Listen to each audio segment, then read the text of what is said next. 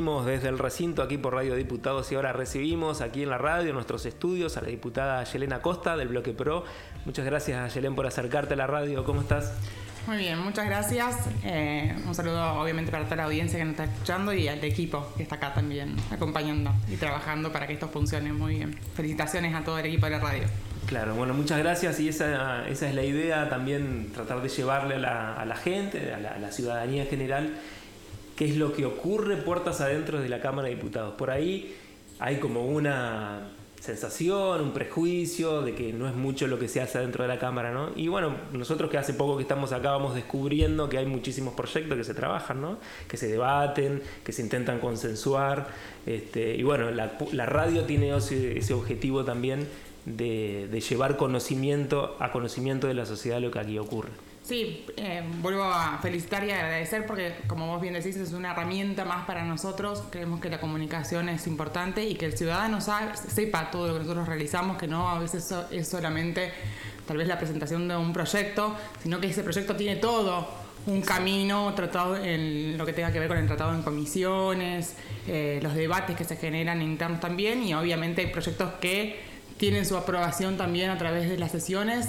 eh, del cuerpo de la Cámara de Diputados y luego pasa a la Cámara de Senadores y hay muchos que otros no. Entonces, bueno, esto es una herramienta muy buena para poder también comunicar a la ciudadanía todo el trabajo que nosotros venimos realizando. Así que muchísimas gracias.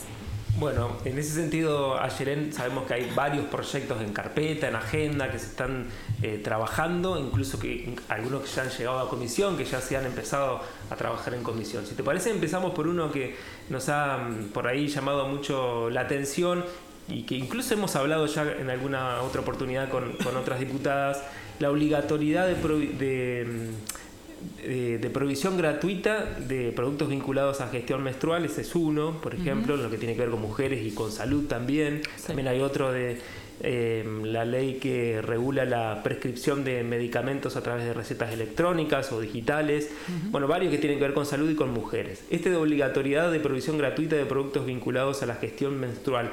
La gestión menstrual, un tema que está muy en agenda en este, momento y que se enfrenta con muchos mitos y prejuicios también, ¿no? Sí, como vos bien decís, déjame que te haga como, como un contexto también de dónde surge este proyecto. Eh, esta es mi segunda gestión en la, en la Cámara de Diputados, en la cual venimos también trabajando en la anterior gestión varios otros proyectos relacionados a las mujeres, como bueno, en su momento también algo que celebramos que fue la ley de paridad integral, que pudimos lograr votarla en esta, en esta Cámara de Diputados, pero la anterior también eh, habíamos presentado un mismo proyecto trabajado en conjunto con distintas diputadas y no se habían podido lograr. Y, hoy tenemos una ley integral eh, en la provincia y, estamos muy contentos de que esto se desarrolle. Pero en ese marco también venimos presentando varios proyectos relacionados eh, a la mujer.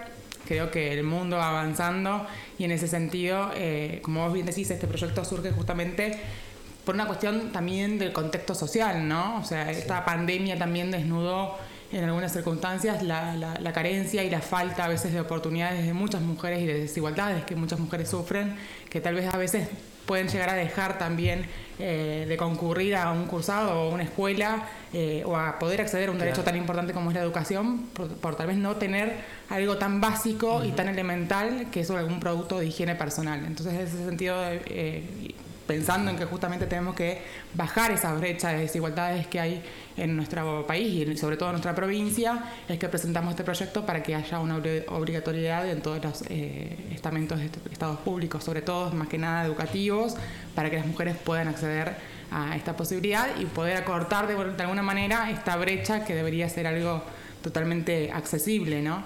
Eh, en ese sentido, bueno, también hemos presentado otros proyectos, como vos decías, de, de receta electrónica, también eh, una licencia anual de justamente para que las mujeres eh, puedan hacerse los estudios de Papá Nicolau y, de, y, de, mamas, justamente para prevenir lo que es el cáncer de útero y, y, de mamas. Creemos que también es una política que el Estado provincial tiene que cuidar, tiene que ayudar y tal vez no siempre ir atrás del problema, sino justamente tratar de generar las políticas públicas para poder prevenir esas situaciones y el Estado debe estar acompañando y, y, promocionando y promoviendo justamente que todas las mujeres puedan hacerse ese tipo de estudios. Entonces, bueno, una licencia especial justamente para bajar eh, el número de mortalidad de muchas mujeres que justamente padecen el cáncer de mamas y de, y de cáncer de útero.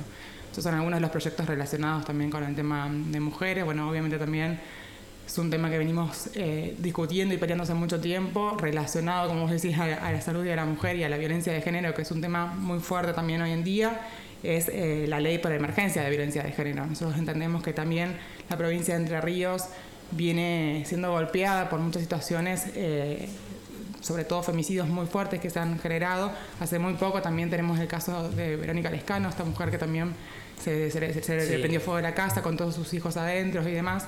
Nosotros entendemos que el Estado provincial, así como la provincia de Buenos Aires en su momento se decretó la emergencia de violencia, nosotros deberíamos tratar de, decretarla en la provincia y poder trabajar y poner foco sobre todo en los presupuestos para poder ayudar tal vez a una justicia que no encuentra las herramientas o se siente sobrepasada a un Estado provincial que tal vez necesita también una reorganización justamente de presupuesto relacionado al área y, obviamente al legislativo también trabajando y acompañando todas estas políticas, ¿no? Claro. Sí, la agenda de mujeres está, ha marcado y la agenda de género ha marcado mucho este último tiempo aquí en la Cámara, ¿no? Sí, sí, en ese sentido también hay otro proyecto que tiene que ver con las armas que utilizan las fuerzas de seguridad que tienen denuncias por, por violencia de género. Yo cuando me contaron este proyecto dije como todavía esto no se, no se implementa, todavía siguen portando armas los que tienen denuncia por violencia de género. No, creo que es fundamental que vos te hagas esta pregunta, porque esta pregunta surge dentro del equipo también y, y de mujeres que venimos trabajando también eh, tanto en lo partidario como en la sociedad en general. Nosotros trabajamos con algunas asociaciones civiles eh, y nos planteábamos después, no sé si recuerdan el femicidio de, de Bailo en, en Rojas, eh, que justamente su femicida fue un policía que tenía varias denuncias y justamente no, no, no, había tenido ningún tipo de respuestas. Ahí encontramos empezamos a buscar legislativamente qué es lo que teníamos en la provincia de Entre Ríos y encontramos que existe hoy, eh, le, sacan la aportación de armas, la tenencia y demás, pero es a través de una resolución de la policía de Entre Ríos, o sea, no está por ley.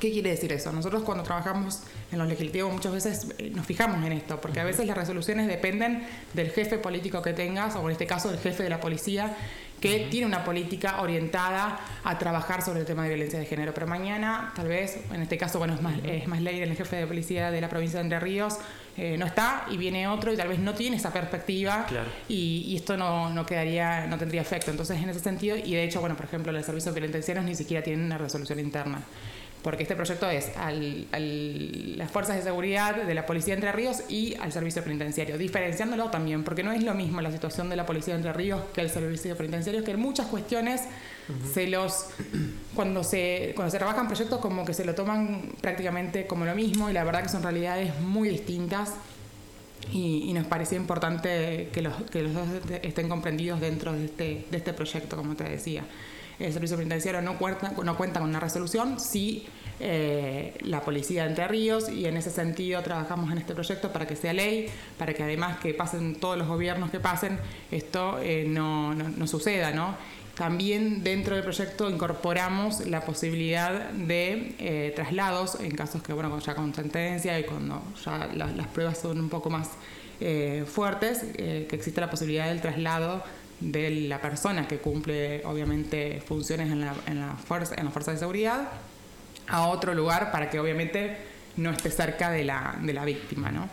Eh, y esto también es una herramienta hacia la víctima y a la familia, porque esto no es solamente tampoco una cuestión de violencia solamente de género, sino también intrafamiliar. Hay muchas situaciones donde tal vez esta persona, en este caso de la fuerza de seguridad, puede ejercer una violencia también que no a veces sea solamente física, sino también psicológica y demás, y, ejerza justamente la fuerza sobre su familia. Y muchas veces al ser personal de, policía, la familia tiene muy muy poco apoyo o se siente poco apoyada, digamos, como para hacer este tipo de denuncias y no hay una ley que justamente los, los, los, los ayude, los acompañe y los proteja, claro. Entonces, en ese sentido, trabajamos en este proyecto. Yo soy presidenta de la Comisión de Seguridad, que estamos muy contentos también de que esta comisión se haya creado. Es la primera vez eh, que, esta Cámara tiene una comisión de seguridad. Estamos trabajando de a poco porque bueno, hay muy, pocos proyectos, eh, pero la verdad que me parece que tenemos que darle también una, una funcionalidad, digamos, a esta comisión y darle una participación hacia la sociedad, es lo que queremos intentar hacer también que, con estos hechos que venimos teniendo acá, bueno, Paraná sobre todo viene siendo víctima de una cantidad de hechos de, inseguridad muy fuertes eh, y, queremos que la comisión se abra también a la sociedad en ese sentido. Entonces, esto es una buena oportunidad también a través de la radio de, poder convocar a la sociedad que sepa que la Cámara de, Diputados tiene una comisión de seguridad y que podemos trabajar en conjunto en muchas situaciones también. Como te decía respecto al proyecto, fue tratado en la Comisión de Seguridad, porque está relacionado a la Comisión de Seguridad y de Banca de las Mujeres. Eh, tuvo su primer tratamiento, que bueno, vinieron y participaron em, el director de Asuntos Internos de la Policía de Entre Ríos, con el equipo técnico que está a cargo justamente de, estas áreas y de estas resoluciones que justamente hoy se vienen llevando a cabo. Y ellos expusieron cómo viene trabajando la policía eh, de Entre Ríos respecto a este, a este, tema, que la verdad que son muchos los casos que ellos tienen justamente. ¿Son muchos? Son muchísimos los casos que ellos tienen eh, y que vienen trabajando. Y bueno, por lo que nos dijeron, lo veían con muy buen agrado, digamos, la situación esta de, de poder generar una ley que los ampare y que puedan también eh, ellos acompañar todo este proceso. Claro. Y esto, bueno, eh, la perspectiva es que la comisión avance rápidamente con esto. ¿Cómo, cómo, lo, ¿Cómo lo ves? Sí, yo tengo igual, yo soy de las que le gusta, más allá de presentar el proyecto, le gusta escuchar todas las, las voces. Eh, me gusta que los proyectos sean bastante debatidos. Tal vez no que te salgan sobre tablas y, que por ahí la sociedad tal vez no, no, no, a veces no está al tanto de, las, de los proyectos. Entonces la intención es convocar ahora en la próxima comisión, porque ahora estamos de receso para que la gente sepa, eh, pero en la próxima comisión eh, de banca de las mujeres y seguridad, como te decía, el proyecto está en conjunto. Vamos a convocar seguramente a personal del servicio penitenciario para que ellos también nos den sus aportes. Eh, y luego em, la diputada Farfán, que es presidenta de la Comisión de Banca, también me ha propuesto que invitemos a otros, em, otros sectores. otros sectores también, relacionados también a, los sectores de creo que es una comisión de víctimas algo del delito o por violencia de género, algo por el estilo. No me acuerdo muy bien, pero la idea es invitar a, algunos otros sectores para que también den su, opinión. La idea es que den los aportes en la comisión, luego lo transmiten seguramente por escritos y nosotros desde ese lugar podemos trabajar con todos los integrantes de las dos bancas eh, para poder trabajar y para que salga el mejor, el mejor proyecto. ¿no?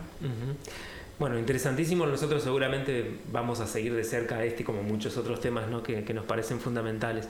Hay otro proyecto también en el que venís trabajando hace un tiempo, que es el de quinoterapia, de la posibilidad de que las personas que necesitan este tipo de tratamiento tengan cobertura en la provincia de Entre Ríos. ¿Esto también está, está trabajando con eso? Sí, eso también venimos trabajando ya eh, desde la anterior gestión. Es un proyecto en el que lo siento como del corazón. ¿Viste esos proyectos que los llevas eh, y los haces carne? Bueno, la verdad que es un proyecto que no es solamente un trabajo del equipo de asesores míos, sino que es un trabajo en conjunto con distintos centros de quinoterapia de la provincia.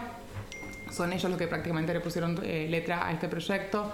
Fue trabajado en conjunto y, y fue justamente, como vos bien decís, para que aquellas personas que tienen eh, alguna situación como de discapacidad o tal vez de ansiedad. Hay muchas personas que a veces se relacionan la quiroterapia solamente con la discapacidad y sin embargo hay muchísimas personas que hoy, eh, por una cuestión de salud, mental, eh, o, física o, bueno, psicológica justamente, tienen que acceder a este tipo de, de terapias asistidas como es la quinoterapia eh, y la verdad que, como bien decís, las obras sociales a veces no lo reconocen. Y nosotros tenemos, obviamente, nuestra obra social que es IOSPAR, la cual la mayoría de las personas que asisten o que llegan a lograr este, esta protección o esta, eh, que, la, que se lo cubra justamente es a través de amparos. Entonces terminamos generándole también un problema a la provincia a través de los amparos. Nosotros entendemos que IOSPAR tiene que hacerse cargo de esta situación eh, y poder eh, regularlo, obviamente, y para que aquellas personas que realmente necesitan esta terapia puedan accederla.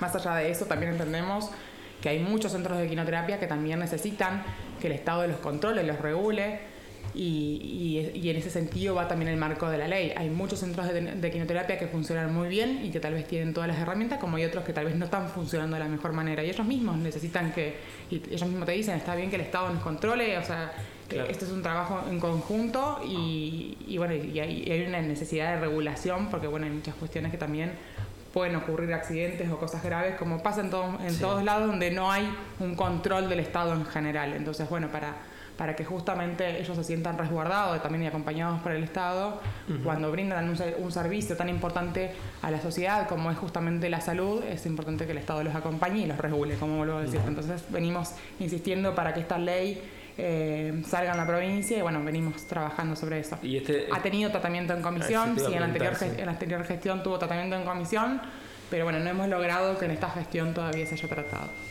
Bueno, esperemos que, se pueda avanzar por, por, el bien de la, de la, gente que necesita este tipo de tratamiento. ¿no? Bueno, hemos hablado de muchísimos proyectos, nos quedan, me quedan dos acá en el, listado que teníamos que tienen actualidad. Uno tiene que ver con la boleta única y el otro con el teletrabajo. Bueno, el teletrabajo, vaya si tiene actualidad. Tiene muchas aristas.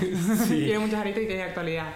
Sí, ambos son relacionados. Yo cuando ingresé a la Cámara, eh, me propuse trabajar en proyectos relacionados a la educación, pero también en ir pensando en, políticas relacionadas al medio ambiente, al cuidado del medio ambiente o, a la modernización, ¿no? Eh, la modernización del Estado creo que es fundamental.